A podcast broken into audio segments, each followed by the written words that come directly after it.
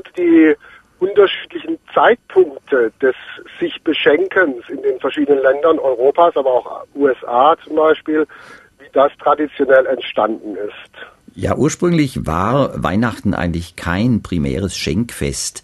Die Hauptgeschenke wurden bei uns in unseren Regionen am Nikolaustag gemacht. Der Nikolaus ist der klassische Schenkheilige. Es gibt eine Legende, eine sehr frühe Legende über ihn, wonach er drei Jungfrauen beschenkt hat, die nicht äh, standesgemäß heiraten konnten. Deswegen hat er ihnen drei goldene Äpfel, Goldklumpen geschenkt. Dann waren sie saniert und die große Not war abgewendet.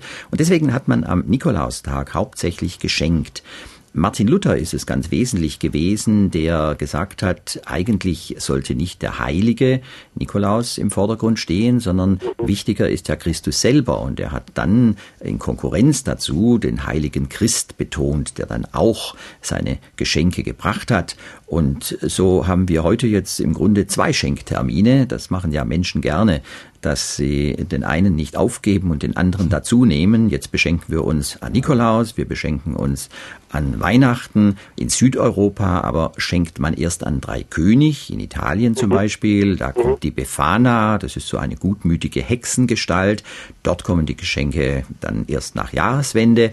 Und manchmal verfallen wir ja auch in eine Schenkhektik, die dann Kabarettisten sehr beflügelt. Die alle kennen ja und wir lieben es und jedes Jahr kommt es wieder aufs Neue. Die schöne Karikatur nach ähm, Gerhard Polt, Nikolausi, Osterhase. Ja, Nikolausi, Osterhase. Also im Grunde erkennen wir uns ja da selber drin. Ja. Nikolaus zum Beispiel, der schenkt abends, weil die Legende, von der ich schon gesprochen habe, besagt, dass er nachts äh, gekommen sei und heimlich, als die drei Jungfrauen schliefen, seine Geschenke, als sie es gar nicht gemerkt haben, aufs Bett gelegt habe.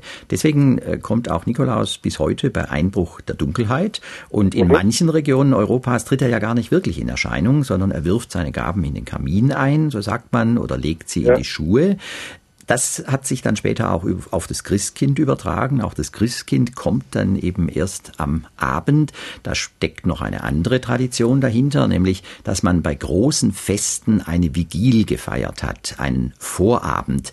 So haben wir das in der Osternacht, so haben wir es aber auch in der Heiligen Nacht. Und am Vigiltermin hat man bereits geschenkt. Wo man diese Vigil nicht so wörtlich nimmt, dort wird am Tag selber geschenkt, also dann am Morgen des 25.